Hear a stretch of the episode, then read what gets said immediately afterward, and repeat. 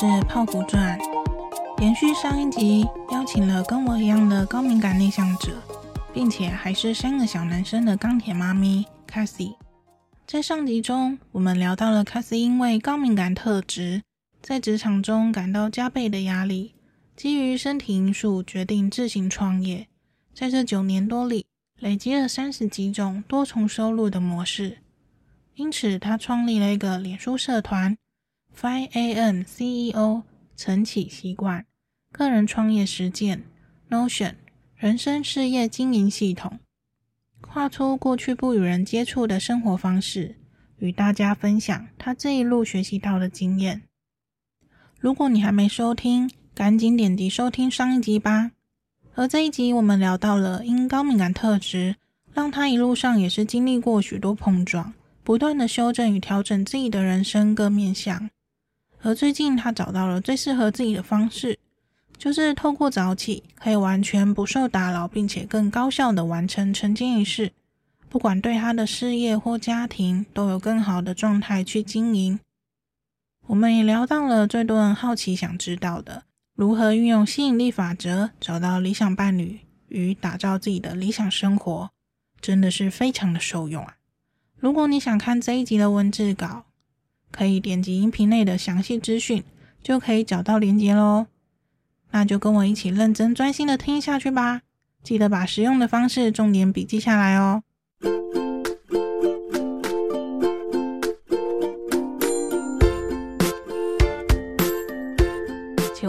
那就是你觉得早上五点起床啊，有什么优点？还有你有一个直播的主题是说，呃，因为早起，然后竞争世界 Top 五趴成功人士的卓越卓越这个标题。嗯，其实早起的好处很多诶，就是除了我们一般认知，其实你早睡早起对我们的健康比较好。就是大家都知道，其实我们肝脏在十一点到两点这段时间，其实它是需要修复的时间。那这段时间我们应该早就进入熟睡期了，但是以现代人的作息，这个时间几乎都没有睡觉。都还没有睡觉，可能就是可能十一点多你都还醒着。那早起的第一个好处就是，因为你必须要五点早起的状况之下，你的身体会自动让你比较早睡，这是第一个优点，就是大家觉得说早睡早起。那再来就是，其实呢，为什么我会说大家早起？我自己设的时间是五点，有点严格，因为大家就觉得我今天本来就七点起来，其实我六点半起来对我来说就早起。那为什么我会？呃，决定五点早起这个时间，是因为我收到国外有一个作者他的一本书叫做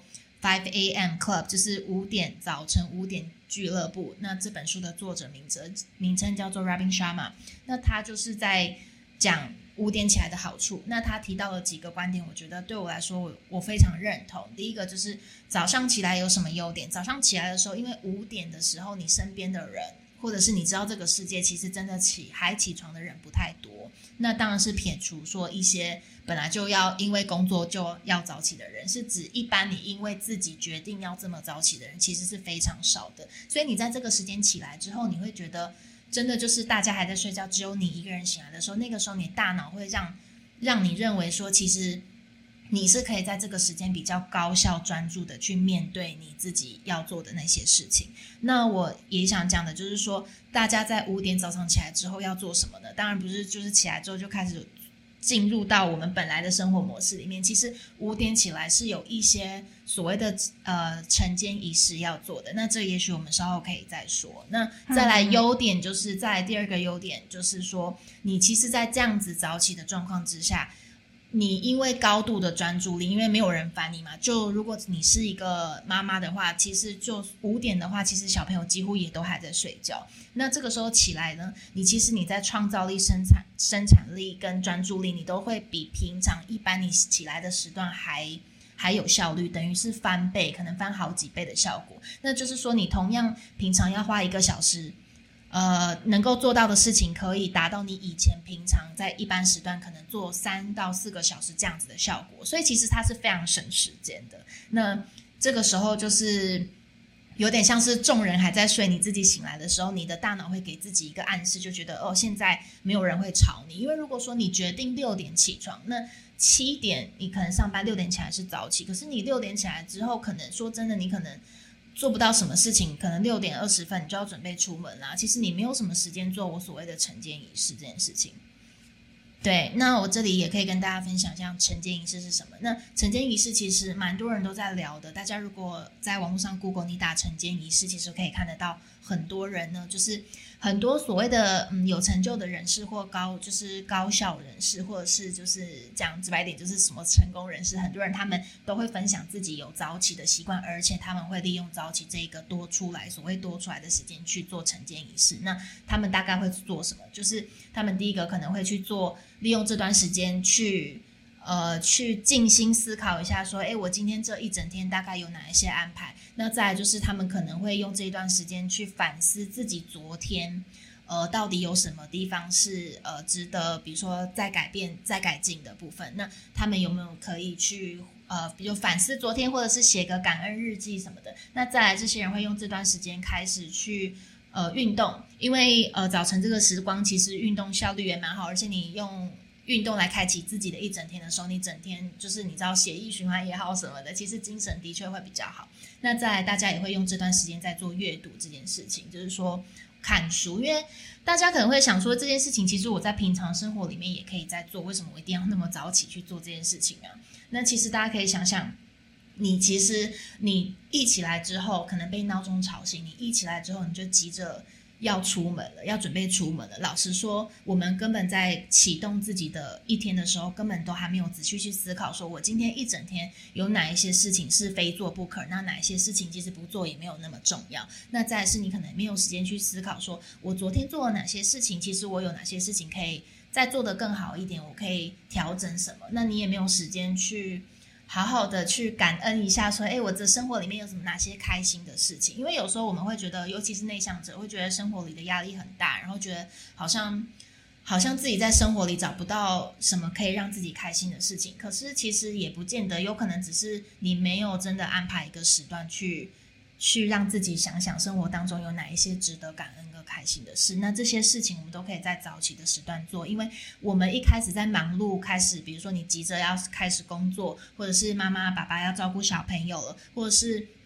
你有其他的事情在耽搁，在分散你的注意力，因为你起来，比如说七点八点了，那全世界也起来了，那全世界都会争争着要你的注意力，包含社交媒体什么，你开始滑手机，大家都要争争你的注意力，那。征求你的注意力嘛？那这个时候你其实要再去做真的好好的充实自己，帮自己充电，这些最重要的事情，自我成长这些事情，其实你就没有什么时间，然后就一直拖拖拖，那觉得啊拖到回到家了，已经下班回到家就觉得好累哦，那吃个饭什么就开始想放空滑滑手机呀、啊，玩小游戏呀，看个 YouTube 什么的。那其实你心里也知道，你要自我成长很重要，你心里也知道，其实应该阅读，要运动，我们要去。做一些每一天的规划，可是你就是累啦。你回到家，其实你觉得你有时间，可是其实你的身体在那个状况早就累了。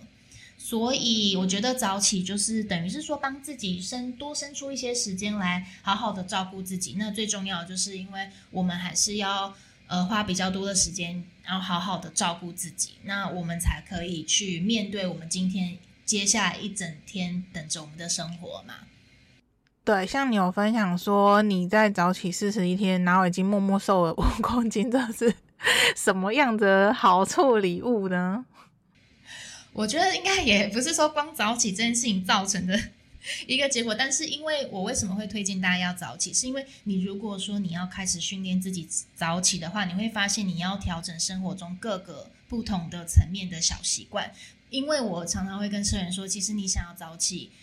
嗯，大家都会常跟我说，哎，那我爬不起来什么的。那我就会说，因为其实早起并不是大家可能心里想的。一般我们会觉得说，啊，我早上爬不起来，其实是因为我意志力不够。大家都常常会觉得是因为意志力的问题。其实，其实不是只是意志力的问题，还有其他的面向，比如说你今天。嗯，比如说你的情绪方面是不是有哪些东西让你影响你的睡眠品质？是不是你还在睡前还在烦心着工作里面的一些压力，或者是你生活里的一些压力？那我们是不是在睡前还是一直在划手机？因为那些都会影响我们的。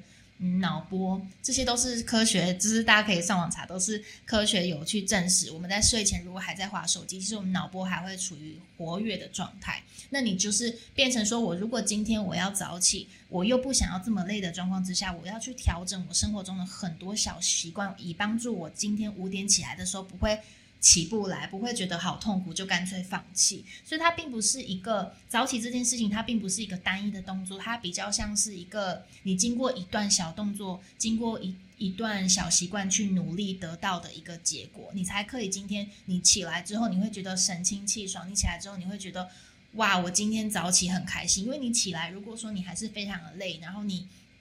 健康就是健康的方面也不太舒服什么，那你这个时候起来其实就等于是很勉强自己，那这个时候就不太容易做到。那也就是说，为什么我会说到就是类似像瘦这件事情，因为。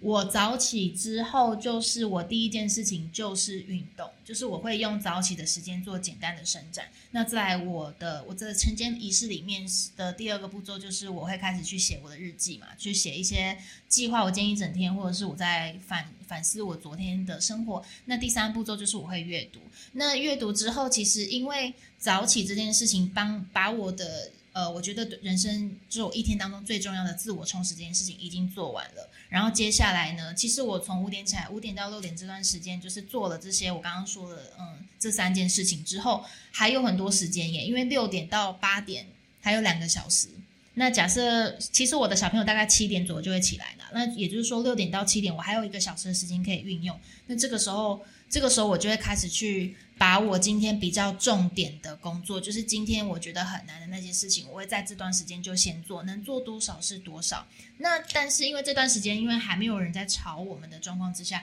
我做这件事情的效率很高。那也就是说，我今天其实到了继续工作到下午可能一两点之后，我就会觉得，诶，今天该做的也做了，真的。因为平常我们如果八点起来才开始做事的时候，你到呃，你的工作可能到了下午四五点，再加上你可能是上班族，可能有很多人要分散，就是会一直要你做什么，要你做什么，你很难专心去好好做自己的眼前的工作的时候，其实你也许到五点六点都觉得事情怎么做不完。可是如果你今天很早就起来了，就开始做那些事情的时候，其实你可能到下午一两点，你该做的都做完了。那这个时候还有大半天，你知道吗？那就想说，那要做什么呢？那以我来讲，因为我没有上班嘛。我下午我就会开始去运动，就会去健身房，或者是我就会开始找朋友聊天啊。因为我现在有经营社团嘛，那有很多朋友会传讯息给我，然后我就会用这段时间跟大家互动。就是我九年这九年以来很少在做的事情，就是跟人互动。可是其实我心里还是想要跟人互动啊，我还是想要觉得我是这个世界的一份子，只是我内向，然后。敏感，然后又不会安排时间。我以前是这样，所以可能我以前醒着的时候，人家都睡觉了，也没什么好互动。对，所以我其实就变成说，哎，我下午这段时间就拿来运动跟互动，也就是可能也是因为长期就是一些习惯的调整，那包含有运动。那嗯，因为你在调整运动之后，其实你多多少少也会关注一下今天吃的东西是什么。因为像我以前可能就会喝咖啡，但是因为我现在觉得。喝咖啡的时间其实也蛮关键的。如果你在下午喝咖啡，你晚上真的会睡不太着，那你隔天也早起不了。所以会开始注意自己的饮食，然后就会注意到说，我今天吃的东西可能是不是高油量什么的。当然，我不是每一天都这么的、这么的好像机器人的方式，因为我以前就是一个很随性的人。但是基本上，可能大部分的时间我可以关注的时候，我会关注。所以可能也是因为这样就，就我就有发现我，我就有发现我从上海。回来这段时间，就就是早起这段时间，也真的瘦了五公斤，我也蛮惊讶。我就想说，分享在社团里面，让大家有点动力，看看大家可不可以开始跟我一样试着早起。就不像那么寂寞，就只有我一个人起来的。真的，那对，有看到你就是呃，有分享一天主题是，就是有三天主题都是关于吸引力法则，开始打造自己理想生活，然后包含就是找到自己想要的工作啊，嗯、还有呃，你的现在老公也是你用吸引力法则就是吸引到的。我觉得，因为我在生活当中一直以来我都蛮会运用所谓吸引力法则这件事情，就是我身边的朋友。我之前没有什么在跟他们交流，但是可能，可能我在偶尔还是会分享一下我想要讲的东西。然后其中一件事情就是，我是。呃，好像二零一二年那一年的元旦假期，我回到家就跟我老爸说：“哎，我今年会结婚，这样，我今年要结婚。”我老爸就很惊讶说：“那你有认识结婚对象吗？”我说：“没有啊，但是我今年会结婚。”这样，然后我爸爸就傻眼，就是说任何人都会傻眼。对，那其实老实说，这对我来说也不是，我当时当然也只是说我设定一个类似。一个嗯，就是一个目标啊，就有点像是说，哎，我今天要决定要早起了，那我设定了一个早起的一个目标。那如果说我去跟呃我呃我我身边的人说，那我会达到这件事情的可能性会高一点。就像为什么我会做社团呢？我一开始会做社团，其中一个原因就是因为我觉得我自己一个人默默早起，可能做个十几天我就会放弃了。但因为我做了社团，我会觉得，哎，因为我要。就是我是社团发起人嘛，到五 AM 这样，那自己在那边不早起也是有点奇怪，所以我就想说这样子可以让我继续早起这个习惯，所以我才发起社团。所以我去跟我爸爸讲那件事情，其实也只是，嗯、呃，想要强化我自己想要今年往这个目标去做努力的这样子的一件事情。那当然，我其实为什么会提到像类似吸引力法则的原因，是因为大家如果了解，就是有听过吸引力法则的话，会听过一个说法，就是向宇宙下订单嘛。就大家会常讲，那其实我在这部分，我的确是有做这样子的动作，就是我在二零一二年那个时候，我有有动了结婚这个念头的时候，我其实在我自己的日记本上面写下了一个清单。这个清单就是我列了几点，我觉得属于我自己心目中理想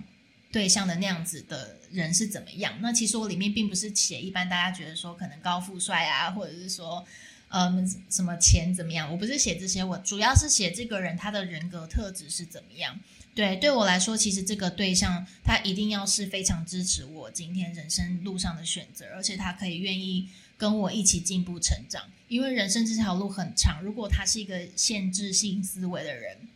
就跟我会不太符合。因为我是一直很注重自己的自我成长，就是我是类似写这样子的特质，然后我也是写了大概十几点。那我写出来之后，其实我觉得大家真的可以试试看，不管你想不想要找你的理想对象，你如果想要过上一个你心目中的理想生活，你不妨就是把它写下来，因为你先写下来之后，你才会发现你自己想要的生活大概有哪些元素。因为现在大部分的人都是你问他。想要什么，他不见得可以讲得出来答案。但是如果你跟他讲他不要什么，他就很明确，可以让你知道说，我不要这个，我不要那个，我不要这个。可是，那你问他说，那你想要的是什么？他反而讲不出来。很多人都是这样，我自己也是。也就是为什么我会想说，那我自己做个练习，写一下我想要的是什么。所以是要先做一个我不要清单，就会 知道自己要什么了。就也可以先做不要。如果说你直接写要清单有点难的话，就先做不要，然后把你的不要的东西去翻译成要的话要怎么办？这样也是这样也不错。对，真的，这样比较实际。就是就是你要做怎么样的练习都 OK。可是因为有那一张清单，然后后来当然我就会开始去注意我身边中有这样子的对象嘛。那开始身边中出现这样的对象的时候，我就会开始去检核我的清单，他这个人达到了多少？那其实我觉得除了这个部分之外，还有另外一点，就是你写出这样子的清单之后，你会去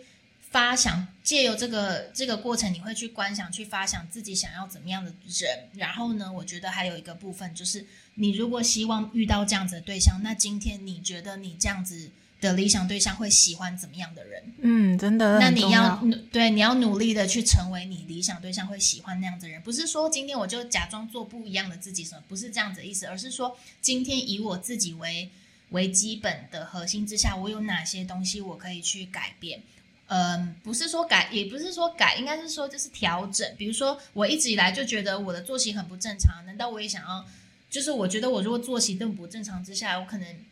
我也不想要说真的跟一个作息不正常的老公结婚，不然不然这样子怎么办？大家都没在睡觉，不太健康。那如果说，那当然我设定的就是我希望一个身体健康的先生，因为他这样可以带着我的作息一起很健康嘛。那假设我要这样子身体健康的先生，那我自己是不是作息不正常的状况之下，我就可能比较难遇到他，因为他在他醒来的时候我在睡觉啊，那我根本就不会遇到他，我怎么遇？所以就是类似这一种，还有还有就是可能我年轻的时候，我会可能有一些异性的朋友交往的异性朋友，那有一些异性朋友其实嗯，并不是说太认真交往，但是我其实那个时候也没有觉得说我应该要可能就是去做什么样的决定，去真的往我自己想理想的目标的那样子的朋友可能会出现的地方。比如说我讲个比较嗯明白的例子，就是假设。因为我以前作息不正常，然后有时候，呃，假设比如说去夜店玩好了之类的，那你在夜店里，假设你常常出现在夜店，那你认识夜店里认认识的男生，也许不会是你理想对象的那个清单上面会有的人。那如果是这样子的话，那我们就不要去夜店，不要想说我去夜店会认识理想男生，你可以去你自己有兴趣的社团，可能去参加自己有兴趣的活动，那样子的场合认识男生，会不会比较接近我们的理想对象？我是说类似这一种，就是说我们自己要。先去好好的调整，去思考一下我生活有哪些行为模式可能会因为这些行为模式而让我认不认识不了我理想中的人，或者是嗯，大家不一定要找理想中的人，比如说你生活你的理想生活，那你的生活里面有哪些习惯，有哪一些行为是让你一直达不到你理想生活的？我觉得大家还是要先写下来，你才会你知道有一个攻略，你自己可以有一个地图可以去去去跟着做，那你才会知道说，哎，这个人。出现第一个，他出现的时候，你可以有一个有一个表去查核他是不是你想要的。那第二个就是说，你自己也会知道说，诶，那这个人大概我要大概是怎么样，我要调整我生活中哪些部分，我可比较有可能遇到这样子的对象。真的没错，所以我觉得还蛮科学的啊。他的也不是说很，其实我讲这件事情就是说，它并不是说哦很玄，就宇宙怎么样？因为当然我自己要做努力啊，不是说我想要他就自己来嘛。主要当然是说，我下了这个目标之目标之后，然后我开始根据这个目标去做相对应的努力，然后最后就结婚。我觉得一点都不奇怪，就有点像我们今天决定要，比如说我们想要出国玩，你买了一张机票，呃，应该是说你一定会先有一个我想要出国玩这个念头，那接下来你就会开始去买机票，你会订房间。那可是说你想要出国玩这件事情，假设一直都存在你的脑海里。然后你一直没有去买机票，你也没有去订房间，你十年后还是没有出国玩，那种意思是一样的。我觉得，就生活中其实大小事的那个原则都是一样的。对，就像我跟凯西姐姐有聊说，有些人对吸引力法则就是有一点错误的认知，就觉得好像躺在床上，然后就想着想着，哦，我想要这件事发生，它就会发生，可是并没有行动啊。对啊，就是你的你的行，就是你的梦想，如果。没有行动的话，它就一直会活在你的头脑里啊，就是不会有不会有人去帮你把那个梦想实践出来。如果你没有去做做任何一个行动，好，也许你可以吸引得到真的为你打造那个梦想的人。那你也要先去做一些行动去认识那个人嘛。就比如说，我一直躺在床上，其实也有可能哦。假设你，比如说你刚刚好，比如说诶那个 FB 的社团，然后刚好认识了谁，或者是其他的管道，其实都有可能啦。那但是你首先还是要去做。我有一些管道认识朋朋友，或者是怎么样，总是要做些事情，然后宇宙才可以帮你啊！你连第一步都不做，然后嗯，第一步之后可能还有二三四五六步都不做的话，可能宇宙想帮你有一点难，他可能就在你的门外等你，可是你自己不走出门，你也不会看到他。真的？对啊，这样讲会不会觉得太刺激？不会，不会，不会，可以。好，我的意思是说，就逼大家要出门什么的，就也没有一定要。也没有一定要，我觉得一定是有一个你自己可以舒服去去接受的方式，不一定说人家这样就一定要跟人家怎么样。如果我们是内向者，那我们就去想一想，内向者有什么方式可以去认识这样子的人，嗯，或者是过上这样子的生活。嗯，真的，对啊，那。就是像你身为三个小男生的妈妈啊，你是用什么样子的方式啊，可以去平衡你的事业跟家庭？那比如说像每个人啊，都会有很偷懒的时候，那你是用什么样子的方式让自己可以朝着你的一些目标跟计划，然后一直不断的往前进呢？嗯，其实我说到家庭生活。就是事业在平衡这件事情，我这九年以来都一直不断的在撞墙。就是我撞了墙之后，我就会想说，那我要怎么样去修正？我要怎么修正？然后修正到现在，我终于找到可以让我家庭跟事业平衡的方式，就是透过早起。对，就是因为我早上比较起来，我就做了我该做的事情了。那也就是说，其实我刚刚跟大家分享，我下午可能就开始去运动或社交，那我晚上就是都留给家人嘛。那以前我就会一直撞墙，因为可能我在家里工作，又同时要照顾小孩，然后变成两边都做不好，就常常会这样。也是我社团社团的其中一个主轴，就是我开始使用一些数位工具来管理我的生活。那这个数位工具在前呃，我大概在前一年开始接触有一个数位工具叫做 Notion，它是一个免费的软体。然后它比起一般的数位工具来说，它就是可以比较弹性多元的去打造一个属于自己的系统，因为它不是像一般的数位工具，它已经定定好所谓的规则跟方式在那边。那个这个工具它是很弹性的，就是有点像乐高积木，你可以打造成自己想要的。所以我是用这样子的工具在管理我的人生跟事业。我觉得就是有点像是全方位的数位全能大脑，就是说我我要达到一个功能，再也不用像之前一样，我要去用五个不同的软体，我在一个。软体里面，我就可以实现我去管理我一些人生或事业的东西。所以，即使我今天懒散了、偷懒了，我有点懒得去做一些很积极的事情，我觉得我也觉得这样没有关系，因为我已经有一套可以信任的系统。我把我想要做的事情，包含人生使命，还有人生重要的目标，还有人生重要的我想要关照的领关注的领域，我都放在 Notion 里面帮我帮我记着。那我懒一懒也没关系，因为我已经。我的 Notion 有点像我的 GPS，然后我已经透过里面设定了我的目目的地了。那我今天就算绕路了也没关系，反正我就是当我准备好了，GPS 还是可以重新导航，让我去找到我的目的地在哪里嘛。对，听起来真的是超厉害的，而且现在就是凯西姐姐又在自己的社团，然后免费教社员怎么操作、使用跟分享自己的一些使用心得。对啊，我觉得大家都可以试着玩玩看。它比较可惜的是，这个软体目前只有英文的界面。它其实在前几天推出了韩文的界面，所以我相信在不久的将来，他们也会推出中文的界面啦。但目前就是只有英文跟韩文两种语言。了解。如果大家有兴趣的话，就是可以加入凯西姐姐的社团，然后跟着凯西姐姐的教学，一同去使用这一个真的是超神奇，然后可以管理你人生每一个面向的工具。好哦，像我自己本身也是默默的在看着凯西姐姐教学，而且超期待之后就是更详细的一些分享。对，因为我目前是每天在社团里面，我每一天都有做每日的直播。那直播的主题主要是聊人生经营，在聊呃个人创业时间，在聊早起嘛。然后 Notion 也是我的主主题之一，但是因为 Notion 是需要靠。就是软体教学的画面，所以我是用剪辑的方式，所以 Notion 部分我就不会像直播一样每天的更新，但是基本上一个礼拜应该还是我有一次。我目前是推出了第一集，对，呃，有些内向者啊，他们通常都不知道自己需要什么，跟自己想要什么，然后很不太清楚他自己到底下一步该怎么走。那你会怎么去建议说要怎么认识真正的自己，跟找到自己的人生使命呢？我觉得这个问题不只是内向者会遇到，就是外向者也会遇到。有很多的外向者，他们也不知道自己人生使命到底是什么。所以，但是可能相对于内向者来说，我觉得相对于内向者来讲，反而我们之于外向者在这块是有优势的。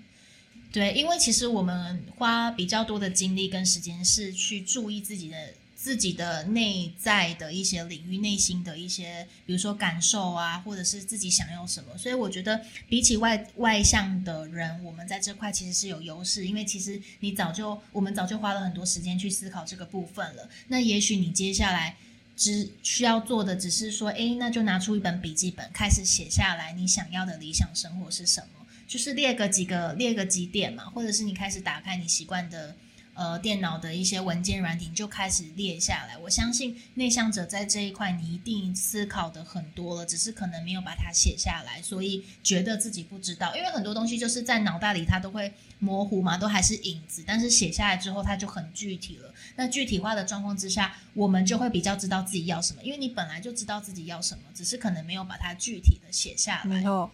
真的，嗯、其实很，我就发现还蛮多内向者，其实他们在问一些问题的时候，其实自己内心就有答案了，就自问，然后后来就自答，这样。对，就自己觉得说，哎，好像就是这样子，就其实自己早就内心已经有答案。那像这样子的话，我觉得也可以像刚刚吸引力法则一样，就是可以先把自己。不想要的一些生活啊，就是比如说哦，你不想要再打卡上班啊，不想要再遇到这样子的老板，然后先把不想要的列出来，就可以开始慢慢的 找到自己想要的东西。嗯、这个反向的方式也蛮好的。对，就是你要先列一个主题啦，因为比如说人生实在是有太多东西可以去讨论。那如果说我们的那个主题就很广，就是关于人生，那这可能主题就真的太广，你光写个三天三夜都写不完。但是你可以就你自己想，比如说我们刚刚讨论的，诶，如果你想要找一个理想对象，那你可以就这个主题去发想去写。那如果说你想要过上一个自己。比如说你不想要在经营公司打卡上打卡上班，那你就就这个主题去发想去写，这样就比较不会那么发散，不然就会写到有一点很多东西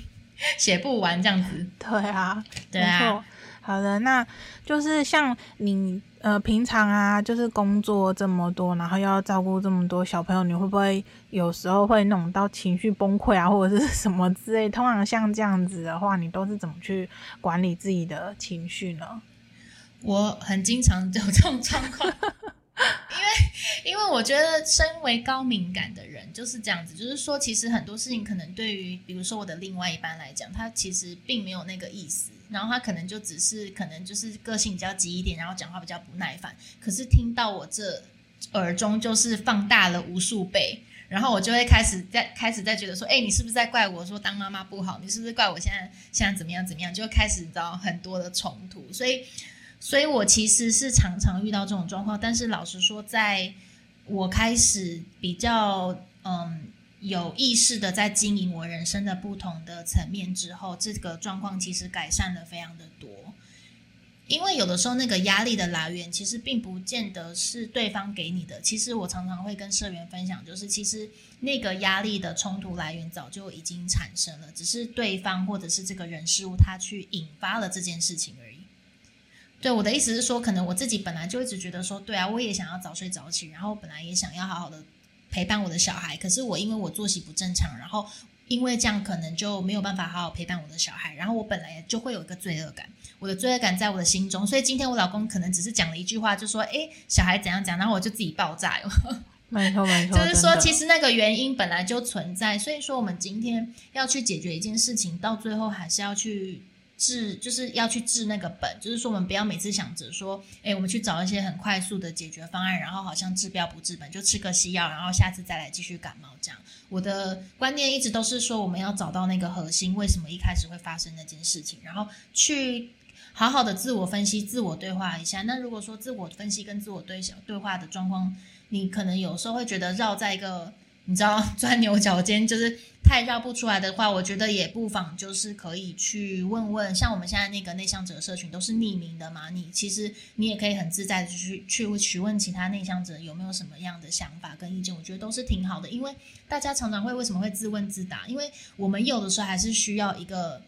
呃有点像是沟通的过程，有点像是跟别人聊天的过程，我们才会。整理自己的思绪。那如果说你觉得透过写作有点枯燥的话，那也不妨就是你如果在社群里面认识你觉得你可以信任的人，那你也可以私底下跟他交流。嗯嗯嗯嗯，了解。那那个我有我有一题之前好像没跟你说，就是你有没有什么书籍啊，是想要推荐给内向者的？我很推荐的就是可以开始去看一下《原子习惯》这一本书。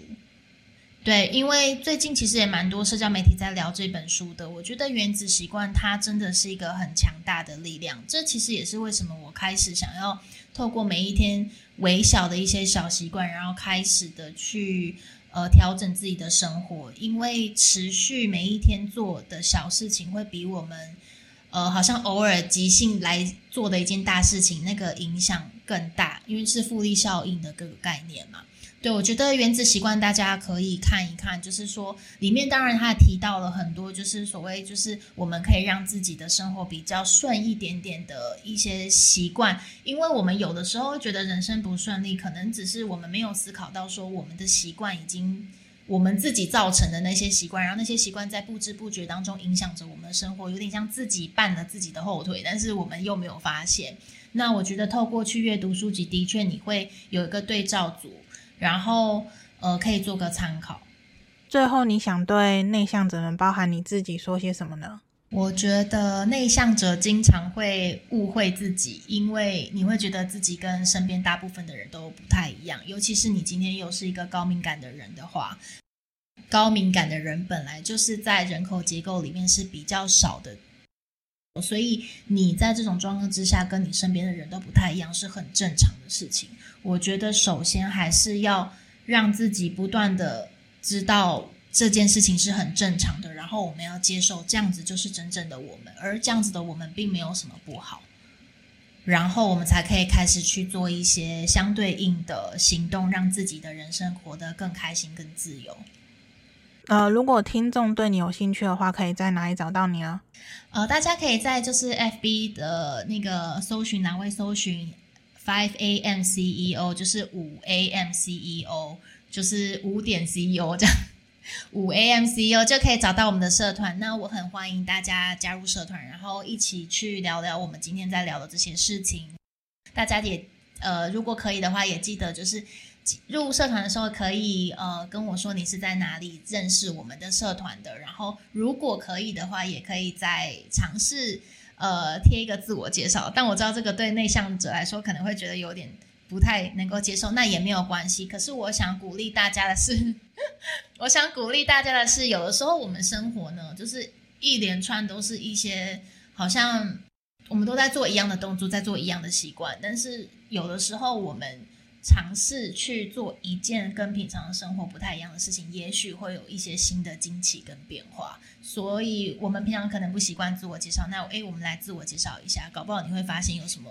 不一样的，可能也没有什么不一样，但是你光克服了自己曾经可能有一点难度的事情的时候，这件事情本身就会让你有点成就感。就像早起也是，如果早起你就会觉得自己很厉害，真的就会觉得，你看现在大家都还在睡觉，我现在就起来，我自己就觉得 自信心会大增，你就觉得自己很厉害。你看人家，你看六点 六点还没起来，我想我都已经我都已经起来两个小时，你还没起来。我觉得这种生活中的小小习惯会帮助我们自己增加自信心。那这个自信心都会帮助我们可以在人生当中遇到其他。困难跟挫折的时候，我们有一些有一些怎么讲，像是存粮、干粮这种东西去去应对。我觉得就是平常我们要累积我们的自信心，因为我曾经看过一个说法，就是内向者，我相信内向者可能在大部分时候，呃，可能会觉得自己没有自信。可是其实自信这件事情，它也不是一天就可以达到的，它必须要靠着持续性的一些练习。来做到，所以其实我们就是透过我们就是这样一个小动作一个小动作，我们就可以在我们自信心的这个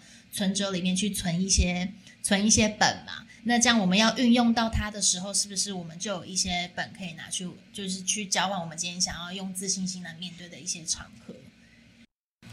最后，我想要跟大家分享一下社团当初为什么要取名叫 Five AM CEO。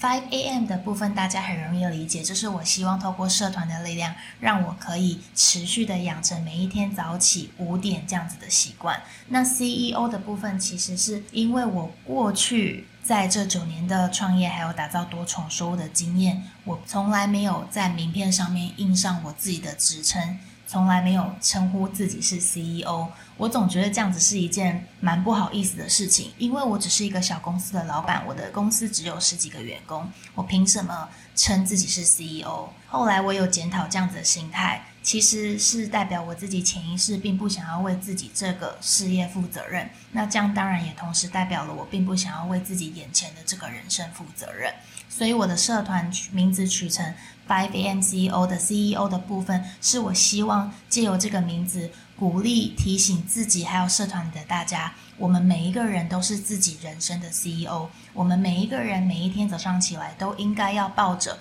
为自己的人生。负责任的一个心态，把自己的人生当成一个事业经营，每一个方面，不管是你的健康、情绪、家庭、人际关系、工作、事业等等，我们都应该要抱着我们是这个事业的负责人的心态来经营我们自己的人生，为我们今天的人生还有未来的每一天负责任。那今天就谢谢泡芙钻喽。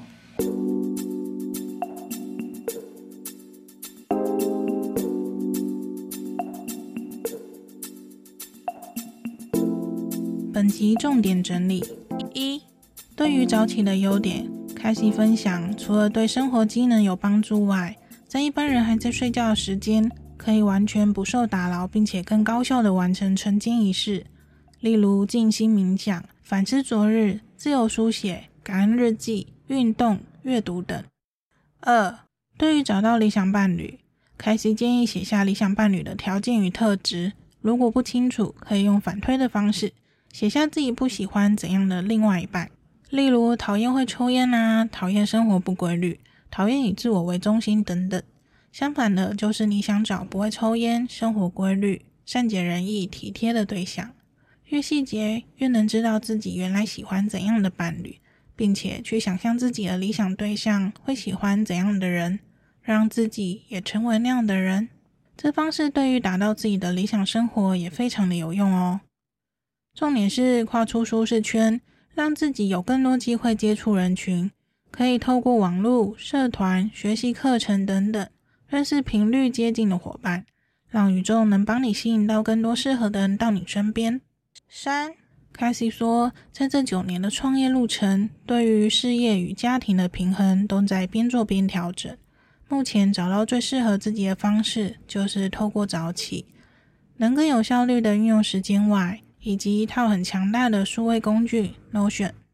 透过这套免费软体，能够帮你打造你的人生及事业经营系统。目前在凯西的社团有免费教学影片，有兴趣的人赶快加入吧。是。关于如何找到人生使命，凯西说，不管是内向或外向，许多人都对找到属于自己的人生使命感到迷惘。但内向者大多时间与自己独处，比起外向者更有优势的面对自己的内心。凯西建议按照打造理想生活的清单，将自己喜欢跟不喜欢什么一一列出。透过这些具体的方式，能够让自己厘清内心许多想法。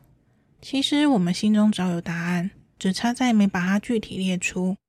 凯西也建议可以按照主题式去分类发想，例如想换工作，就可以列出自己不喜欢现在的工作哪几点，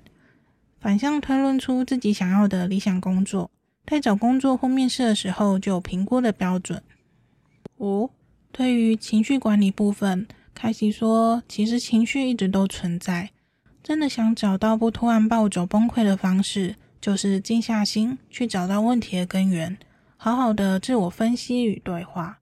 六，凯西也推荐大家一本超实用的书籍《原子习惯》，透过微小的习惯，复利效应的完成每个小任务，进而打造自己的理想人生。七，对于高敏感内向者而言，，Casey 说自己要有认知，我们就是与一般人不一样，许多想法不被认同也是正常的。因为别人是无法体会我们所接收到与感受的事物，去接纳自己的特质与真实的自我，才能更相对应的去做对自己人生更有帮助的行动与获得人生自由的方法。真的是非常感谢凯西的分享，透过与自己相同特质的伙伴交流，真的有满满的温暖。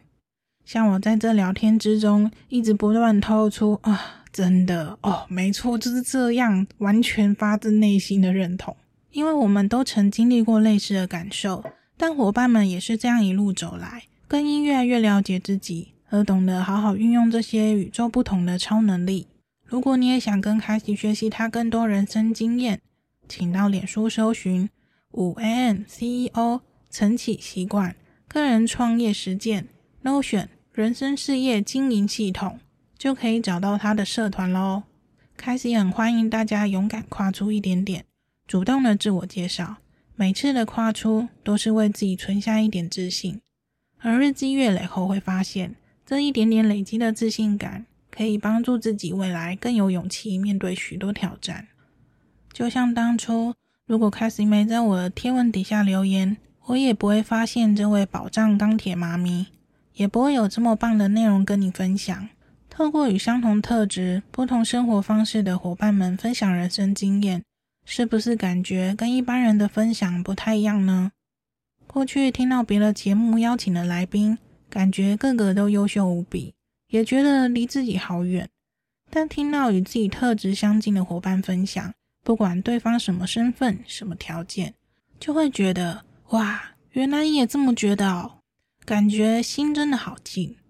相信愿意听到这里的你，一定是对自身有非常多的期许。很感谢你愿意花时间收听，也邀请你感谢你自己，愿意花时间吸收不同的资讯，让自己有更多的选择，往更好的方向成长。请记得，在这一路上，有许多跟你一样的伙伴都在默默努力着，我们一点都不孤单。如果你也想来节目里聊天，分享你的故事。欢迎点击音频内的详细资讯，填写报名表单跟我联系。那我们就下一集节目见喽，拜拜。